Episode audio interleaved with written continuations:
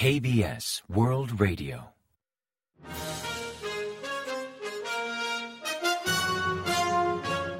Informativo de KBS World Radio. Bienvenidos un día más al informativo de KBS World Radio. Les habla Javier Castañeda y tras el saludo les avanzamos los principales titulares del día 7 de febrero.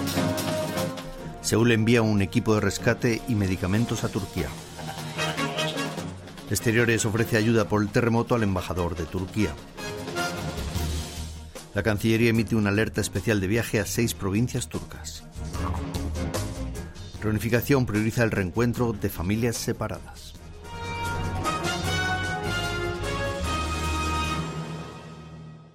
Y tras el avance de titulares les ofrecemos las noticias. El presidente Jun Suk-yeol ordenó el martes 7 ofrecer apoyo inmediato a Turquía tras los sucesivos terremotos de magnitud superior a 7 reportados en dicho país. Así solicitó enviar con carácter de urgencia un equipo de rescate y también medicamentos en aviones de transporte militar, además de coordinar con las autoridades turcas un posible envío de nuevas ayudas. El mandatario envió su pésame en inglés a través de las redes sociales y también su solidaridad hacia aquellos que perdieron a sus seres queridos, enfatizando que el pueblo surcoreano ofrecerá apoyo a Turquía, un país hermano que combatió en la guerra de Corea. Kim Eun-hee responsable de Relaciones Públicas de Presidencia, anunció que enviarán lo antes posible a Turquía un equipo oficial de ayuda con más de 110 especialistas, considerados como los mejores del mundo en rescates internacionales.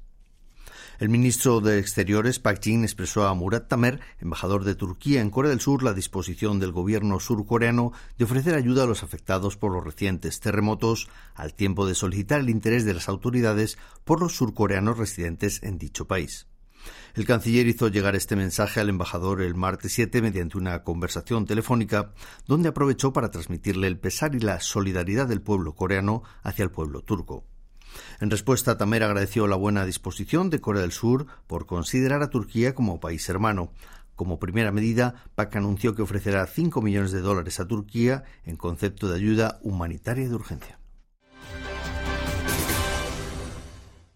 El Ministerio de Asuntos Exteriores emitió el martes 7 una alerta especial advirtiendo de no viajar a la zona afectada por los terremotos en Turquía. En dicho listado, seis provincias del sudeste, entre ellas Adana y Hatay, figuran con alerta azul de viaje o nivel 1 de precaución, mientras que otras cuatro, como Diyarbakir, Sanliurfa, Gaziantep y Kilis, figuran en nivel naranja o nivel 3 con recomendación de no viajar. La Cancillería recomienda a los surcoreanos residentes en dichas provincias seguir las instrucciones de las autoridades locales y evacuar la zona, y aplazar o cancelar su viaje a aquellos que pensaban visitar Turquía. Ante el envejecimiento de las familias separadas por la guerra u otros motivos, el gobierno intenta dar prioridad a la búsqueda de sus consanguíneos en Corea del Norte y adoptará un sistema integral para reflejar las características de esas familias. Así figura en el cuarto plan básico para las familias separadas del Ministerio de Reunificación, donde incluyen objetivos como reanudar los reencuentros intercoreanos entre familiares, resolver el problema de los prisioneros de guerra y los secuestrados por agentes norcoreanos en el pasado, ampliar los sistemas de contacto entre familiares y sensibilizar a los ciudadanos sobre el tema.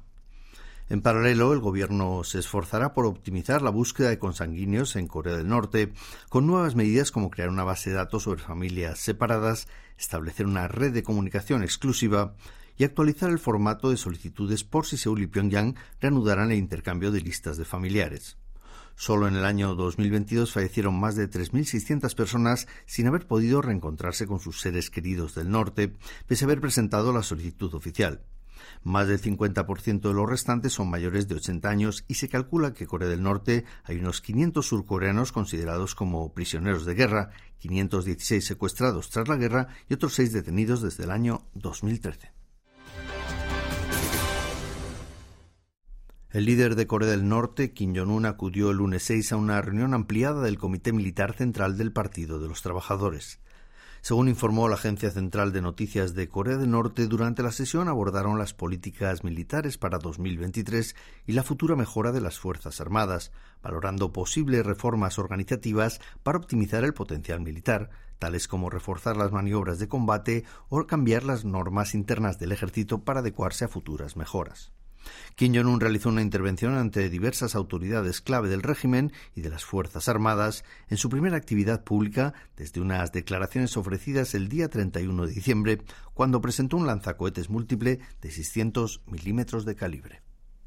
El primer ministro Han Duck-soo ha llamado a no aferrarse al pasado y avanzar en las relaciones con Japón, considerando la realidad económica, diplomática y de seguridad de Corea del Sur. Así respondió el lunes 6 durante la interpelación sobre asuntos de exteriores, reunificación y seguridad nacional, al ser preguntado sobre posibles soluciones del Gobierno a la indemnización a las víctimas de explotación laboral durante el colonialismo. Llamó a normalizar las relaciones entre Corea del Sur y Japón a partir de una comunicación fluida y sincera con aquellos que atravesaron dificultades por situaciones del pasado histórico. No obstante, tildó de opinión personal el comentario de un legislador opositor enfatizando que lo que piden las víctimas es que Japón reconozca los hechos del pasado y las empresas implicadas contribuyan a la indemnización. Enfatizó que el gobierno comprende la postura de las víctimas, pero insistió en buscar una solución más adecuada con ellas a través de la comunicación. Durante la interpelación parlamentaria sobre la gestión de Estado del lunes 6, oficialismo y oposición se enzarzaron en acusaciones mutuas. El oficialista Poder del Pueblo cuestionó la posible conexión entre el líder de Minju y Chemyong y Kim Song-tae, expresidente de la empresa SBW, al señalar que si el líder opositor exigió a Kim enviar dinero a Corea del Norte para proyectos intercoreanos auspiciados por el gobierno provincial de Gyeonggi, o bien cerró los ojos al respecto, en ambos casos actuó en contra de la ley. En tanto, la oposición aludió a la presunta implicación de la primera dama, Kim Kyung-hee, en ciertos casos de manipulación bursátil, como el vinculado con Deutsche Motors, un concesionario alemán de coches importados.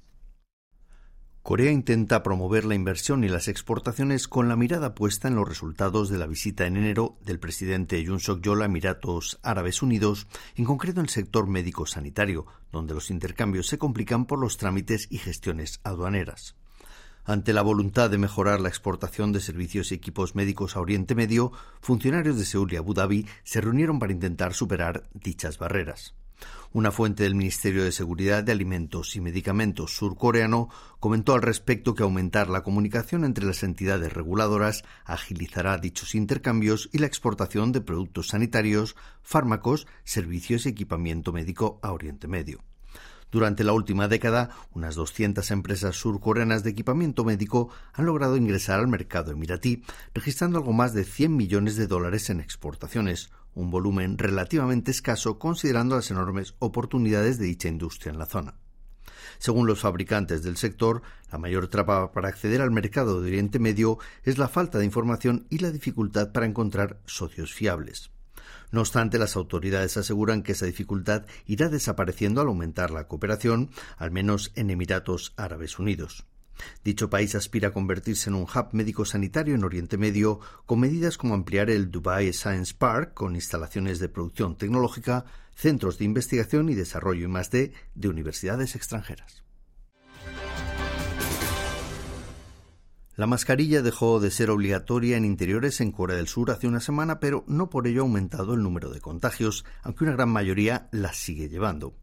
El país reportó 5.850 casos el lunes 6, el menor volumen en 224 días, pese a que algunos pronosticaban un aumento exponencial una semana después de esta medida, considerando el tiempo de incubación del virus.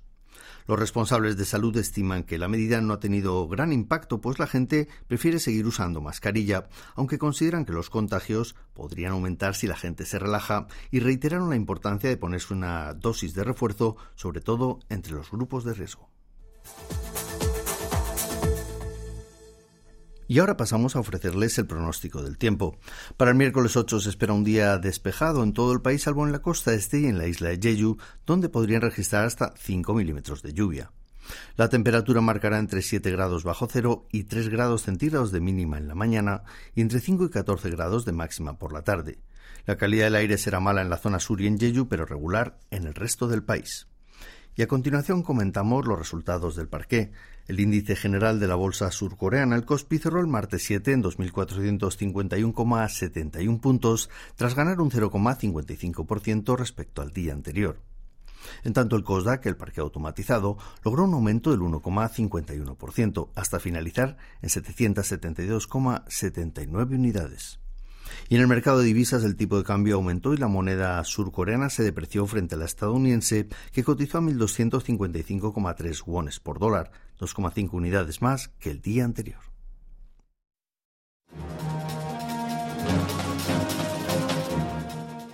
Y hasta aquí el informativo de hoy. Gracias por acompañarnos y sigan en la sintonía de KBS World Radio.